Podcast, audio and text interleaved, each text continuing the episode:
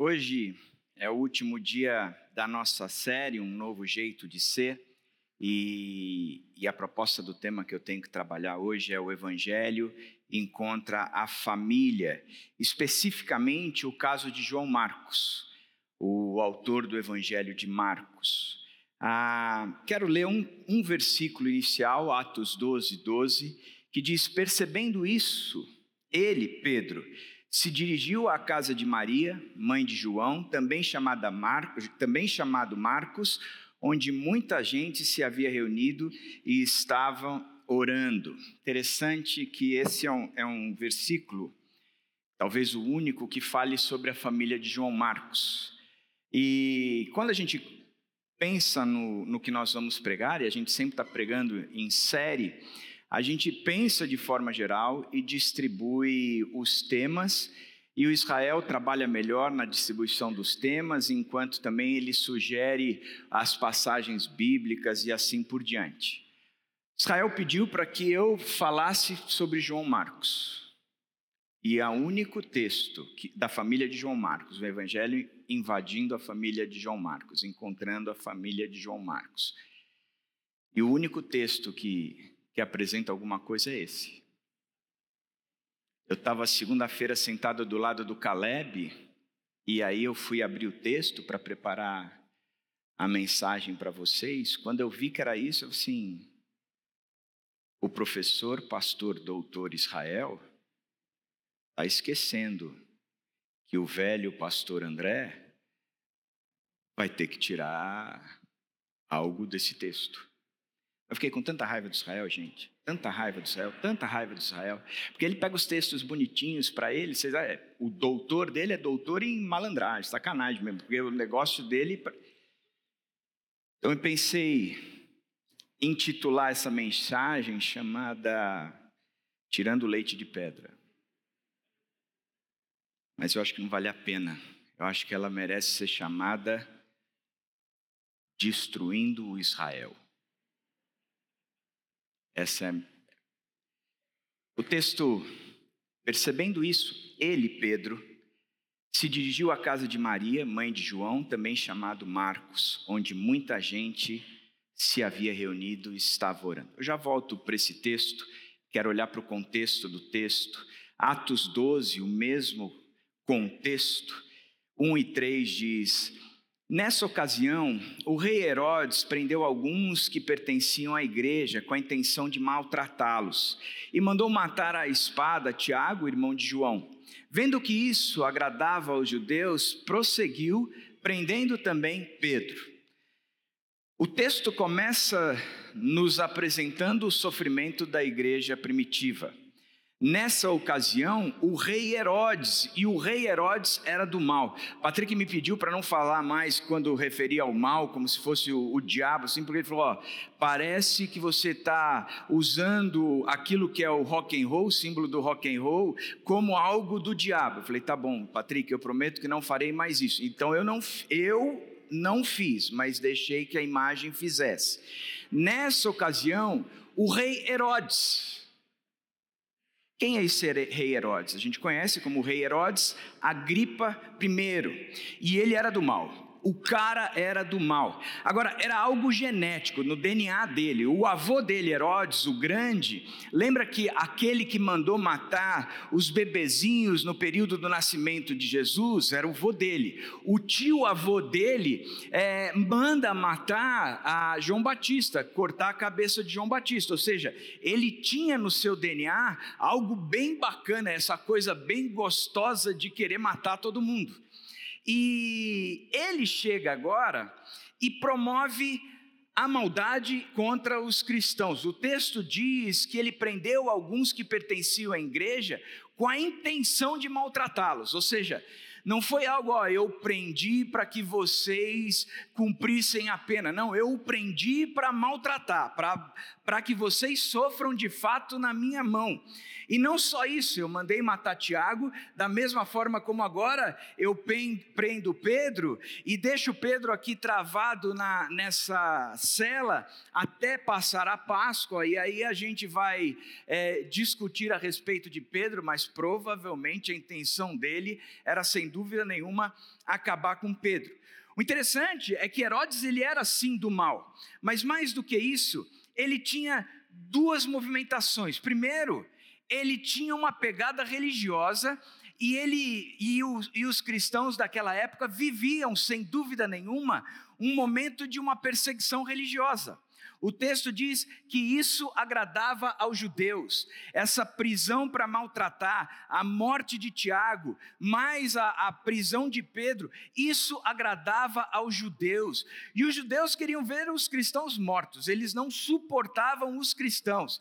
Eles foram e os principais inimigos de, dos cristãos da igreja primitiva. Eles perseguiram Cristo e o crucificaram. Eles haviam prendido alguns discípulos antes desse episódio. Eles já apedrejaram Estevão antes desse episódio. E agora eles atacavam a liderança principal da igreja: Tiago, Pedro e João eram os três mais próximos de Jesus. Aonde Jesus ia, estava levando sempre os três, portanto, eram os principais pilares daquela comunidade. Ele já tinha mandado matar Tiago e agora tinha prendido Pedro, ou seja, essa perseguição religiosa, aonde os judeus aplaudiam esse movimento todo, era algo bastante claro e bastante vivido por aquele povo. A segunda coisa é que também existia uma perseguição política. O Herodes, esse Agripas, ele era amigo pessoal de Calígula e ele tinha ajudado Calígula a se tornar o imperador de Roma. Depois ele ajuda Cláudio, também após a morte de Calígula, a assumir o lugar como imperador. Por causa desses movimentos e apoios todos que, ele fazia a esses imperadores, ele ganhou o título de rei e ganhou também um espaço grande, um território grande debaixo do seu reinado. Agora, ele tinha duas preocupações. Primeiro, existia um grupo pequeno entre os judeus que estavam tumultuando e poderiam tirar a paz romana e isso abalar a relação dele com o império. Ele não queria isso de forma alguma. Portanto, perseguir, é, aprisionar, ma matar esse bando de cristãos era algo positivo para ele. Eles gostariam de, ele gostaria disso. A segunda coisa é que ele aprendeu a bajular um pouco a gente grande, e aí ele coloca um imperador ali, ele ajuda a colocar o outro imperador ali, e ele tinha a simpatia dos judeus, que era a maioria daquele, da onde ele reinava. Ele dizia: Eu não quero me, me, é, me interpor com esses caras aí e gerar confusão com eles, e esses caras são a maioria, eu vou apoiar a maioria. Portanto, você percebe que, de forma assim bem clara, Herodes ele era um dos promotores do sofrimento de Israel, era uma marca muito grande a, a, a igreja sendo perseguida logo de início. John Stott diz que os três primeiros capítulos do livro de Atos mostram o crescimento da igreja por intermédio do Espírito. E os três próximos mostram a, a atuação do diabo na destruição, na tentativa da destruição da igreja, e uma das ações do, Tiago, do, do diabo é a perseguição. Ele persegue os cristãos. Agora, a história da igreja é essa aí. Ela é marcada por essa pulsação. Você tem expansão e retração, crescimento e perseguição, liberdade e luta, o espírito e a carne. Ou seja, o resumo de todo o sofrimento não deixa de ser um sofrimento espiritual, aonde a igreja combatia o mundo, mas na verdade era o corpo de Cristo, o povo de Deus, combatendo todo esse sistema orquestrado e agendado pelo próprio diabo.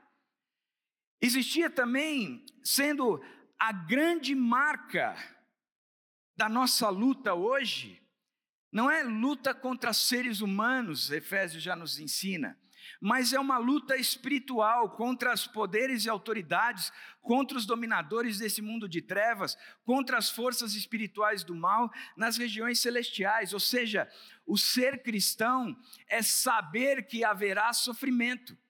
Nós éramos antes parte de todo o sistema. E nós éramos como se nós estivéssemos naquele caldeirão, mexendo num sentido e toda a sopa lá dentro, todo o caldo lá dentro, rodando numa direção.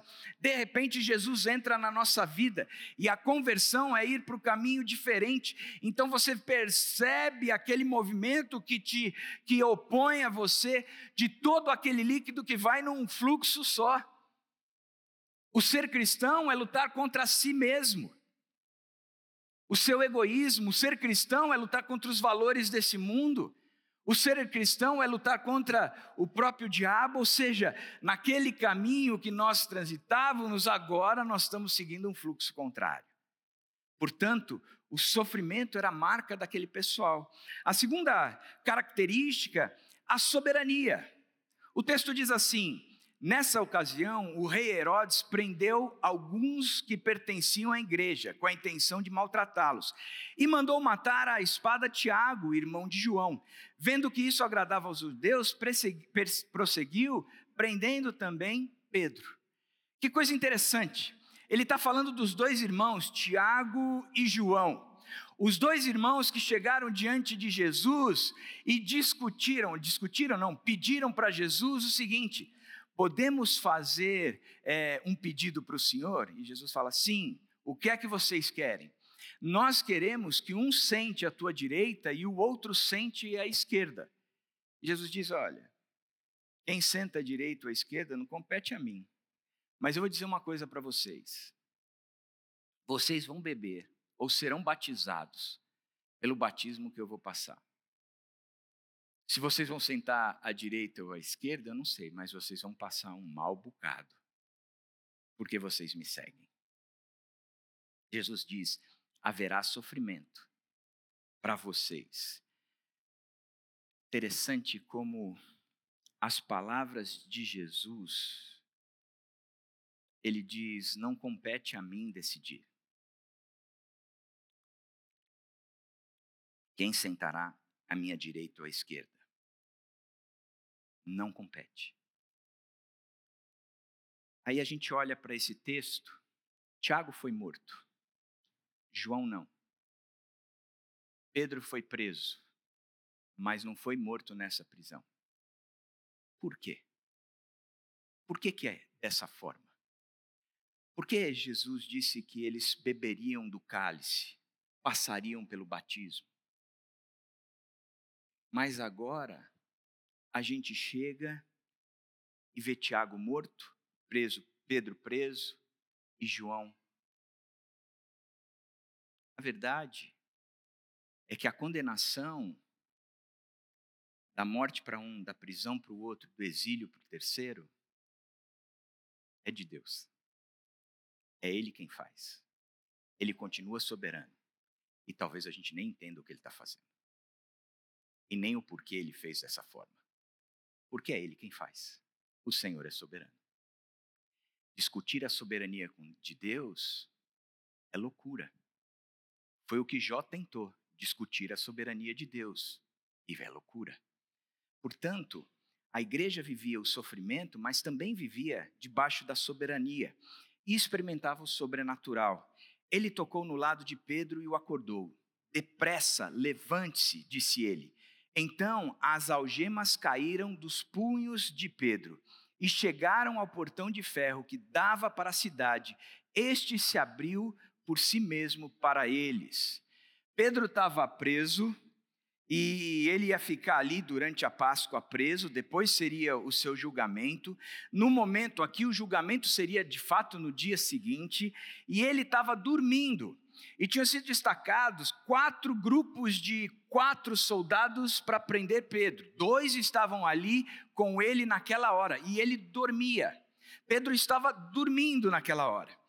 E de repente aparece uma luz muito forte na cela e um anjo aparece e diz assim para Pedro: Levanta-te depressa, é, coloca aí a tua roupa, calça a tua sandália. É, achei interessante quando li esse texto, porque a gente usa a expressão é, quando a gente não, não quer chegar a lugar nenhum numa discussão, não vai levar a lugar nenhum, e nem talvez a gente tenha a conclusão, a gente diz: não adianta discutir sexo de anjo. Lembra disso? Aqui o anjo libertou é, Pedro da prisão e ele dá algumas ordens que, ok, nós não vamos discutir o sexo dos anjos, mas se nós fôssemos discutir, eu diria o seguinte: esse anjo é uma anja e é mãe, porque ela chega para Pedro e diz: levanta, moleque, põe a roupa, calça o sandália, vamos embora. Põe a capa que está frio e vamos embora rápido. Então você percebe que a ordem da, do anjo para Pedro é: vamos rápido, saia daí, se movimenta, caminha e aí é o que Pedro faz. Só que Pedro está vendo tudo aquilo, e quando ele se levanta, ele estava algemado nos pés e nas mãos, as algemas caem. Ele vai passando pelos guardas e todos não perceberam que Pedro estava saindo. Ele sai ali do presídio, vai passar do portão do presídio para dentro da cidade, e aquele portão abre automaticamente tem um sensor de presença ali que ele chegou e ele abre automaticamente. E Pedro o tempo todo dizendo: Eu estou tendo uma visão, eu estou tendo uma visão, eu estou tendo uma visão. De repente cai a ficha dele: Não, não é visão. Isso é real. E o que acontece é que ele parte para a casa de Maria, aonde a igreja estava reunida orando. Eu gosto dessa, dessa questão, porque ele começa trabalhando algo do sobrenatural, invadindo o natural, mas dentro do ser humano, dentro do próprio Pedro. Diz o texto que Pedro dormia. Tiago tinha sido morto. Estevão tinha sido apedrejado. Amigos deles tinham sido presos simplesmente para serem maltratados. A ameaça de morte era muito forte. E ele dormia. Que incoerência. Como é que no meio de um sofrimento tão grande como esse, o cara tinha a capacidade de dormir? Eu sou insônia, eu tenho muito problema de insônia. Eu tomava, não tomo mais, um remédio chamado PATS, Zolpidem. Graças a Deus faz muito tempo que eu não tomo. Mas na minha cabeça eu li o Salmo 4 que dizia: em paz me deito e logo pego no sono, eu lutava contra aquilo, porque o versículo para mim era com paz me deito e logo pego no sono. Mas eu não vivia isso, eu não tinha isso. Sim. Como é que o sujeito, debaixo de tanta ameaça, consegue dormir? A segunda coisa é a invasão do sobrenatural no natural no entorno.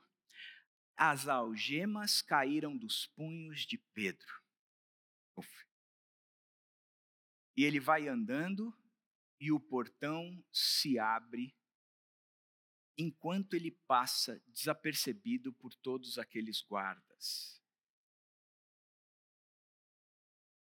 É isso que está acontecendo.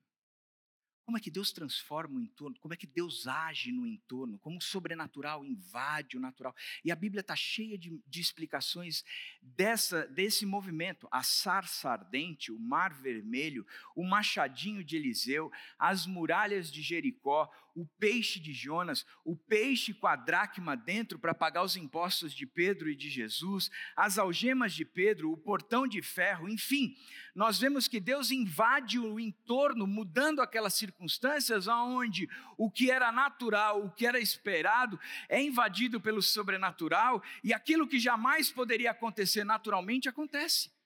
O fato é que nós vivemos o sofrimento, nós temos, sem dúvida nenhuma, estamos sem dúvida nenhuma debaixo da soberania de Deus, mas é fato também que nesse movimento todo nós nos encontramos com o sobrenatural.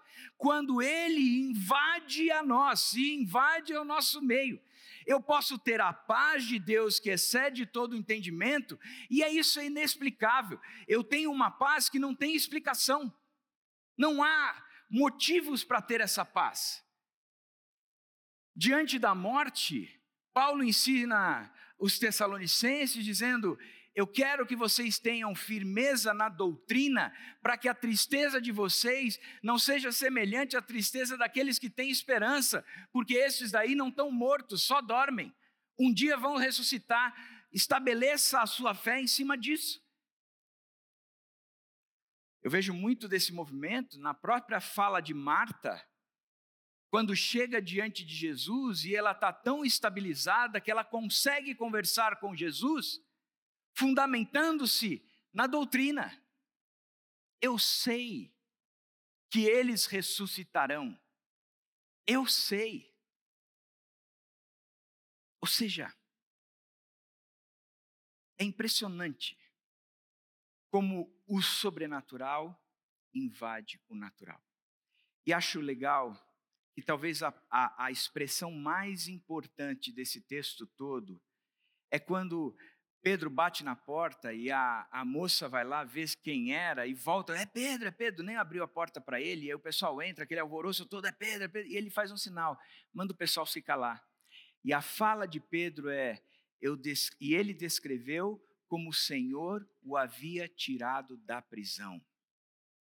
Como o sobrenatural invadiu o natural. O Senhor o havia tirado da prisão. E a solução para tudo isso? Como é que a gente vive nesse sofrimento, debaixo da soberania, diante desse sobrenatural? A solução continua sendo a oração. O texto diz que Pedro então ficou detido na prisão, mas a igreja orava intensamente a Deus por ele. Olha que coisa.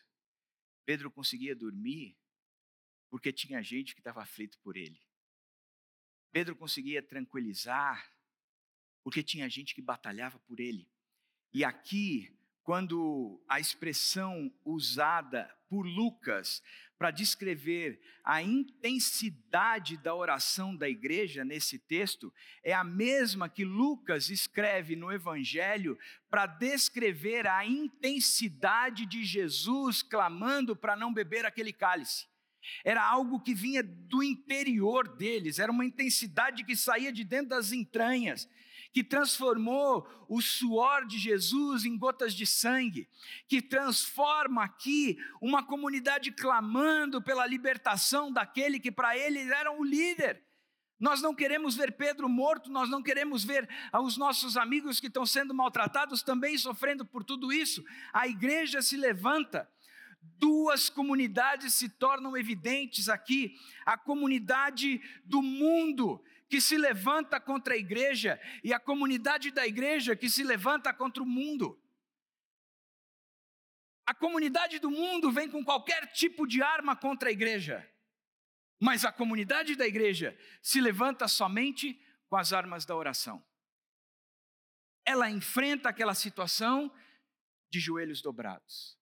Ela sabe que ali era algo imbatível, o inimigo era muito grande, mas eles sabiam em quem, tinham, quem tem crido.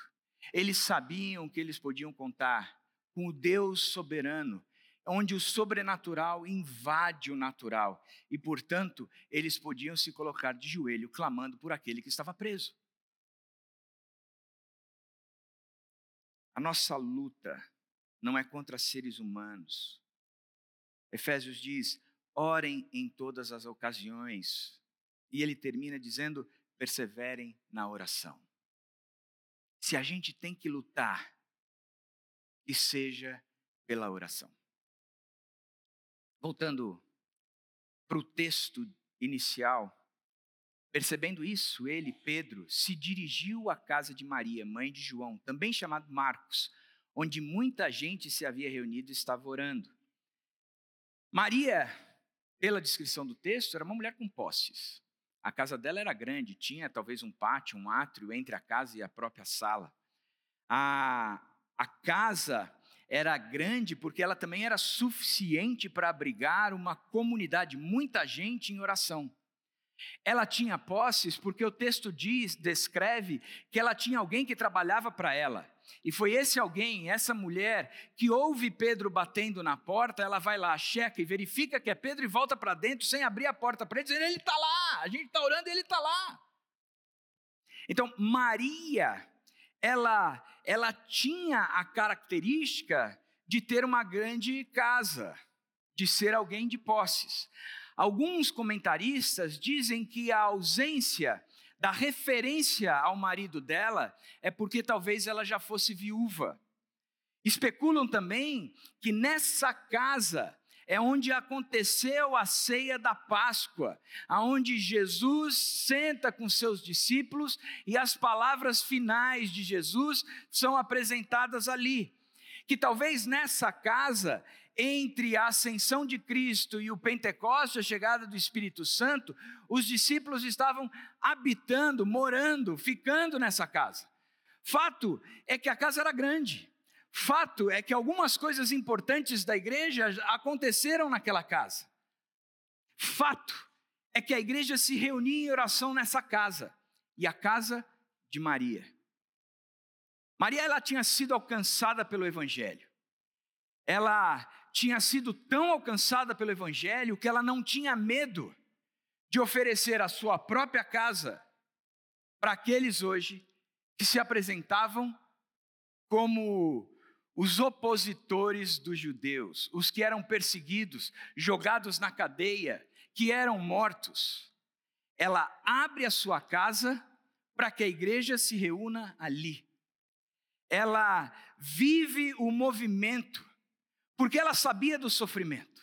Ela se encaixa nesse sofrimento, ela faz parte desse sofrimento, ela compra a causa do sofrimento, ela, se, ela havia se encontrado com aquele que mudou o coração dela de tal forma que os valores dela mudaram e ela podia então, por causa de Jesus, abrir a própria casa no meio do momento crítico de perseguição contra a igreja.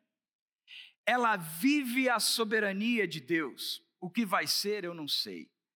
O que vai acontecer, eu não faço ideia. Ela tinha experimentado já as expectativas do natural invadindo o sobrenatural. Provavelmente, se foi a casa aonde aconteceu o Pentecostes, ela viu de fato o sobrenatural invadindo o natural. Ela abre a casa dela entendendo o sofrimento, a soberania, o sobrenatural, para que a solução fosse praticada. Venham para minha casa. Vamos orar.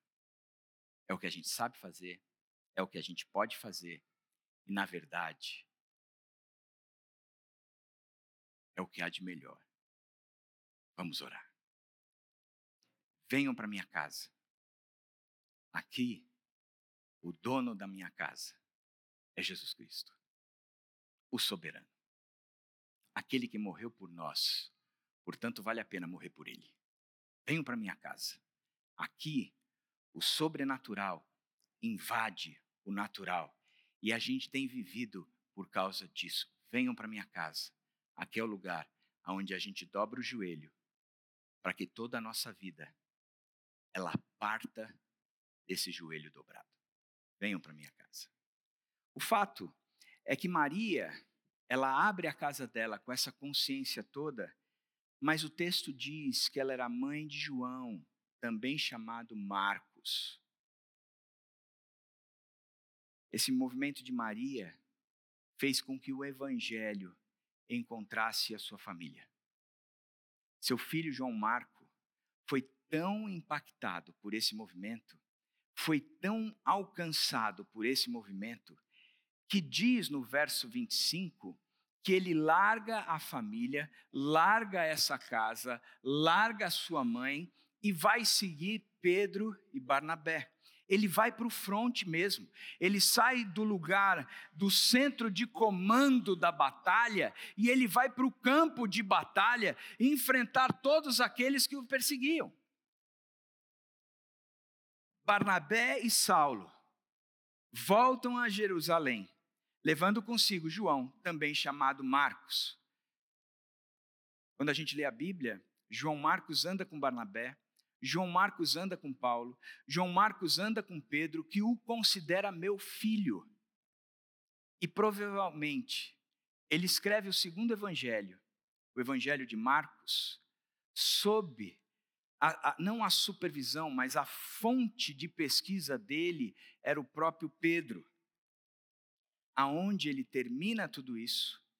Escrevendo o Evangelho de Marcos, o primeiro de todos os evangelhos, a primeira narrativa a respeito de Jesus. Talvez aquele que nem tenha caminhado tão perto de Jesus, mas ele viu de longe esse Jesus. Ele pesquisa a respeito de Jesus e escreve um evangelho sucinto, rápido, ligeiro, explosivo. Porque na preocupação, na cabeça dele, ele tinha que dizer: escuta, Jesus Cristo é esse mesmo, ele é o Filho de Deus. Jesus Cristo é o Filho de Deus, a preocupação dele, no evangelho dele, é explicar quem Jesus era.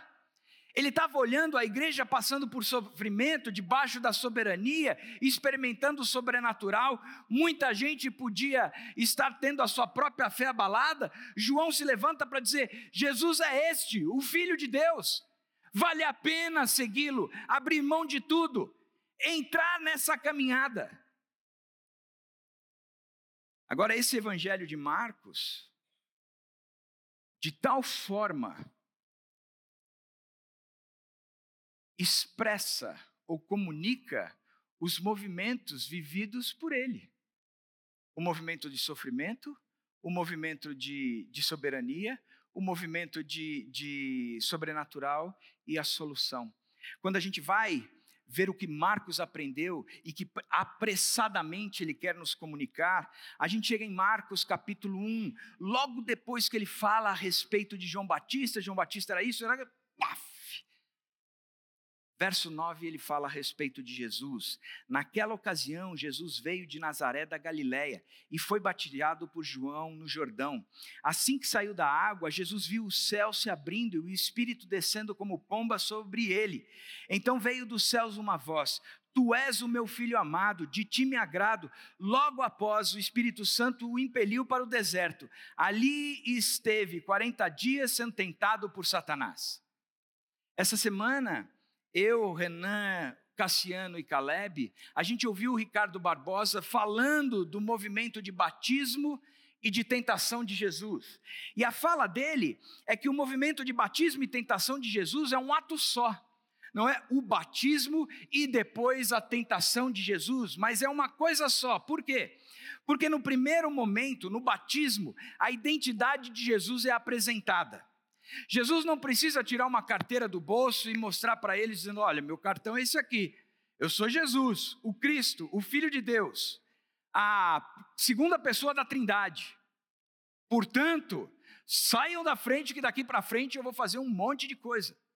Jesus não abriu a boca, ele chegou, foi batizado, e ao sair das águas, viu o céu se abrindo e o Espírito testificando para todo mundo quem Jesus Cristo era. E o Pai comunicando em alta voz, dizendo: Este é o meu filho amado, eu me alegro nele. Jesus sai daquela água sabendo o que ele já sabia, mas mostrando para todos que não sabiam a identidade dele. Eu sou o Cristo, eu sou Jesus, eu sou testificado pelo Pai, eu sou testificado pelo Espírito. A minha identidade é essa. A minha identidade não é de alguém pecador que está sendo batizado.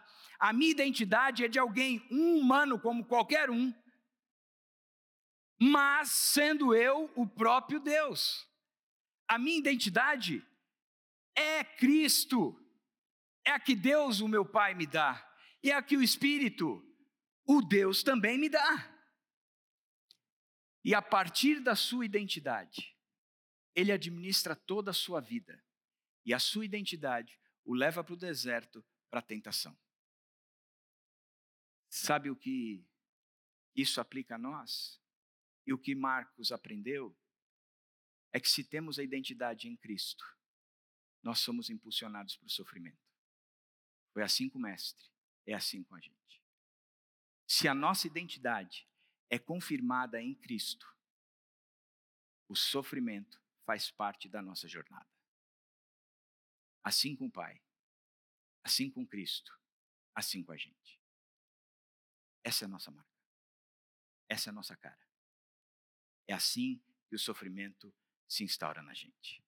Segunda coisa ele no capítulo 4, ele fala da soberania. ele prosseguiu dizendo: O reino de Deus é semelhante a um homem que lança semente sobre a terra. Noite e dia, estando ele dormindo ou acordado, a semente germina e cresce, embora ele não saiba como. Nos primeiros versículos do capítulo 1 de, de, do Evangelho de Marcos, ele fala de que Deus tem o poder do tempo em suas mãos, é chegada a hora o reino de Deus está próximo e que o tempo é de Deus e ele age de acordo com propósitos. Que a maneira de Deus é, marcar tempo não é em horas, minutos e segundos, mas em propósito. Há tempo para todo o propósito debaixo dos céus. Ou seja, ele traz a ideia de que a soberania de Deus é que rege todos nós, e acabou, nós estamos debaixo dessa soberania, e acontece o que acontece na hora que Deus quiser. Sabe aquele texto? Aquele que começou a boa obra em nós, a de completá-los até o dia de Cristo? Eu costumo dizer que se eu pudesse fazer uma errata da Bíblia, mandar para o céu dizendo aqui errou, eu faria desse versículo. O que eu diria é: Aquele que começou a obra em nós, há de completá-la até o dia que vai chega. Acabou, tá bom, Deus. Mas não. O tempo é dele e o propósito é dele. Ele começou, ele vai terminar. Entre o começo e o meio, há tempo para todo propósito. Eclesiastes começa dizendo tempo de nascer, ele termina dizendo tempo de viver em paz. O meio é movimento de Deus.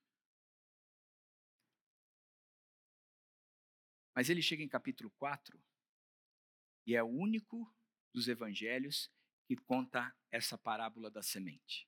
Em nenhum outro lugar a gente vê. E o que Marcos trata é que ele prosseguiu dizendo: O reino de Deus é semelhante a um homem que lança semente sobre a terra. A noite e o dia vem, estando ele dormindo ou acordado. A semente germina e cresce embora ele nem sabe como. Essa parábola, que aparece só em Marcos, assim como a terra faz germinar sem a participação daquele que joga semente, também o crescimento do reino de Deus é algo que a gente não entende e só acontece por causa da soberania de Deus. O ponto dessa parábola é que Deus faz com que o evangelho dê frutos e seu reino cresça. Exatamente como ele faz essas coisas, isso é problema dele, não é problema nosso. Ele fala do sobrenatural. Levantou-se um forte vendaval e as ondas se lançavam sobre o barco, de forma que este ia se enchendo de água. Jesus estava na popa, dormindo com a cabeça sobre um travesseiro. Ele se levantou, repreendeu o vento e disse ao mar: Aquiete-se, acalme-se. O vento se aquestou e se fez completa bonança. A gente vê Marcos contando uma história de como o sobrenatural invadiu o natural e o entorno foi impactado. Aquela tempestade cessa porque Deus, o próprio Cristo, manda que aquela tempestade pare. E a tempestade para, obedece ao movimento ou ao comando do próprio Jesus Cristo. Mas ele mais à frente, ele conta de outra tempestade que Jesus acalma. Quando Jesus desembarcou dessa noite de navegação, aí um homem com um espírito imundo veio dos sepulcros ao seu encontro. Ele cortava a si mesmo com cacos de telha, ele quebrava as algemas, ninguém conseguia contê-lo, muita gente junta, ainda assim não conseguia segurar esse homem. Ele vivia gritando nos cemitérios, lugar onde ele, ele morava, e nos montes. Mas ao ver Jesus, esse sujeito endemoniado corre para Jesus e quando se aproximaram de Jesus, viram ali os da cidade, os que conheciam esse homem, viram ali o homem que fora possesso da legião de demônios, assentado, vestido e em perfeito juízo. Aquela tempestade daquela alma e daquele coração tinha sido apaziguada por Jesus Cristo. E por fim, Marcos narra vários momentos de como Jesus imprime nele ou na história a solução para viver no sofrimento, soberania e debaixo sobrenatural. No capítulo 6, 38, por exemplo, ele perguntou-lhe ele, Jesus, quantos pães vocês têm? Verifiquem. Quando ficaram sabendo, disseram, nós temos cinco pães e dois peixes. Então Jesus ordenou que fizesse todo o povo se assentar. Tomando os cinco pães e os dois peixes, e olhando para o céu.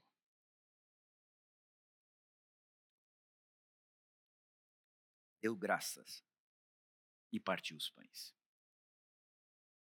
Jesus, diante daquele impasse que naturalmente era impossível, não havia dinheiro e nem comida suficiente para alimentar aquela multidão. Quantos peixes nós temos? Cinco peixes. E, cinco pães e dois peixes. É suficiente.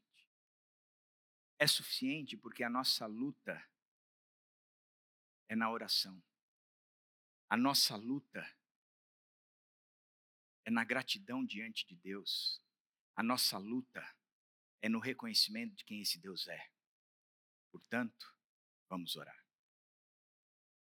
O texto ou a vida de João Marcos, quando o evangelho encontra família, e o caso de João Marcos, a gente percebe o movimento do sofrimento, da soberania, do sobrenatural e da solução. Sofrimento, soberania, sobrenatural e a solução. Casa de Maria, mãe de João, também chamado Marcos. Como eu gostaria que a minha casa tivesse essas mesmas marcas da casa de Maria. Como o Senhor nos desafia para que a nossa casa tenha as mesmas marcas da casa de Maria. Como o Evangelho entra na nossa família e modifica a nossa família. Mas eu tenho algumas perguntas para fazer para você. Primeiro, sobre o sofrimento. A Bíblia diz que aquele que quer seguir a Jesus Cristo, que quer ser discípulo de Jesus Cristo, que entendeu o Evangelho de fato, compreendeu que no Evangelho o preço foi pago por Deus quando Jesus Cristo veio ao nosso encontro. Portanto, nós podemos ser salvos. Mas a contrapartida é, sem dúvida alguma, o reconhecimento de quem eu sou e entregar a minha vida ao total controle de Jesus Cristo. É uma vida de obediência, de luta contra o pecado, de luta contra a imoralidade, de luta contra os valores desse mundo, de lutas, de luta, de luta e de luta. Que seguir a Jesus Cristo, nós somos salvos pela graça mas não é barato, porque exige a nossa morte. Exige que eu feche as portas do meu estabelecimento e coloque a placa sob nova direção. E eu estou fora. E o meu estabelecimento vai ser dirigido por outra pessoa. Você está disposto a seguir a Jesus como Maria e o seu filho João Marcos fizeram? E fazer do reino, do rei do reino, a sua prioridade, isso implica que os valores desse mundo não terão mais influência sobre você. Você irá lutar contra todo o sistema, é se posicionar contra o fluxo. Vai parecer uma luta de gigante contra anão uma montanha intransponível. A sensação é de que não temos as armas necessárias para enfrentar tudo isso. Que fazer o meu orgulho morrer para que eu não deseje as coisas deste mundo e nem seja influenciado pelo diabo, para seguir essas coisas, o preço é alto. Mas é uma luta que talvez, eu quero frisar bem o talvez. E esse talvez eu digo porque nós estamos debaixo da soberania de Deus. Implique em perdas.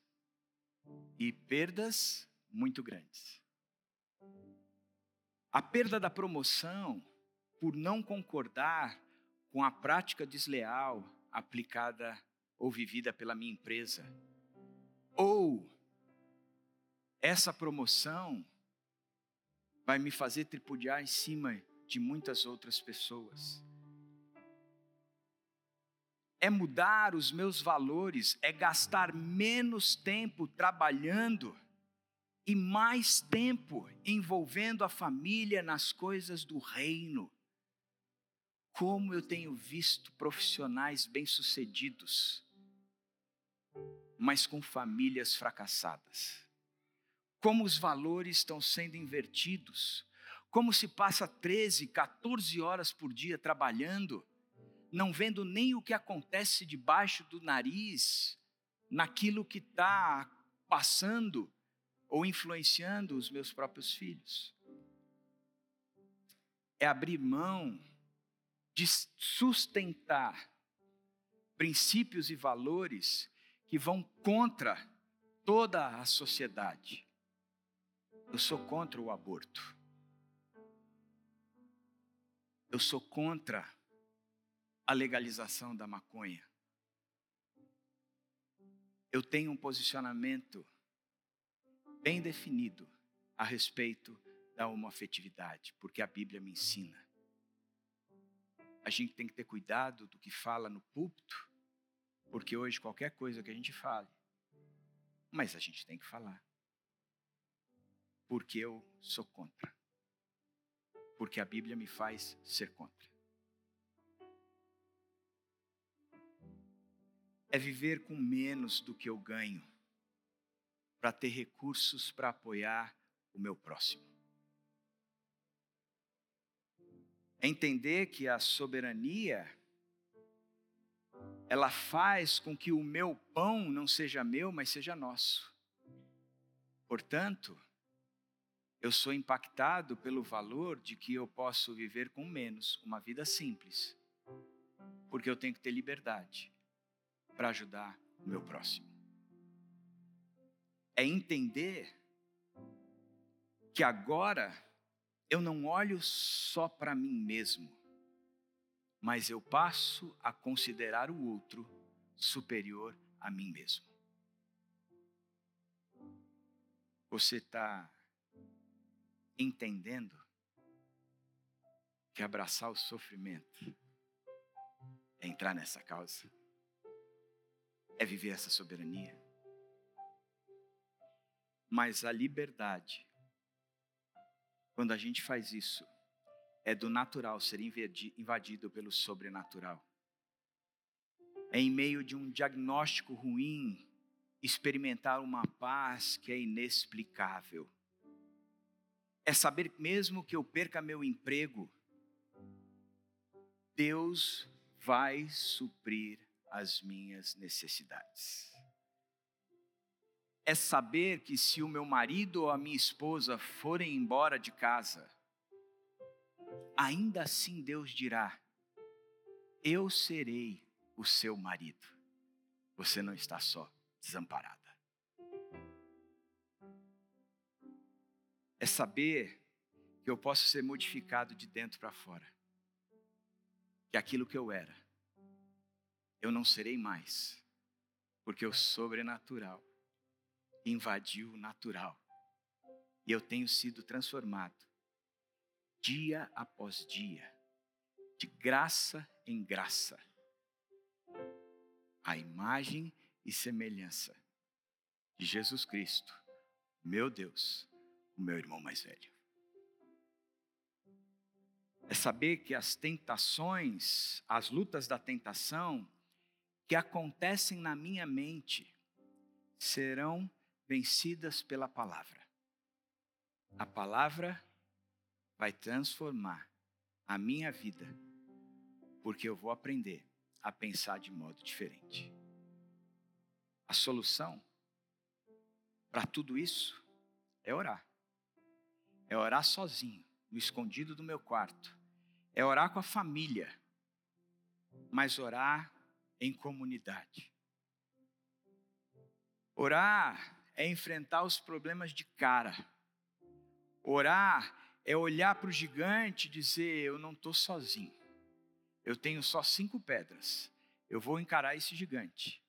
Se o mar não se abrir, eu vou andar sobre as águas.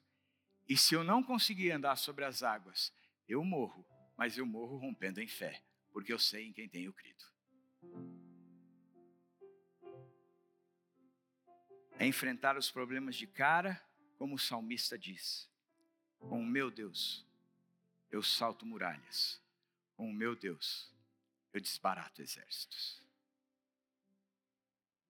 Sofrimento, soberania, sobrenatural, a solução foram as marcas da família de Maria, mãe de João Marcos. Minha oração é que sejam as marcas da tua família, em nome do Senhor Jesus Cristo.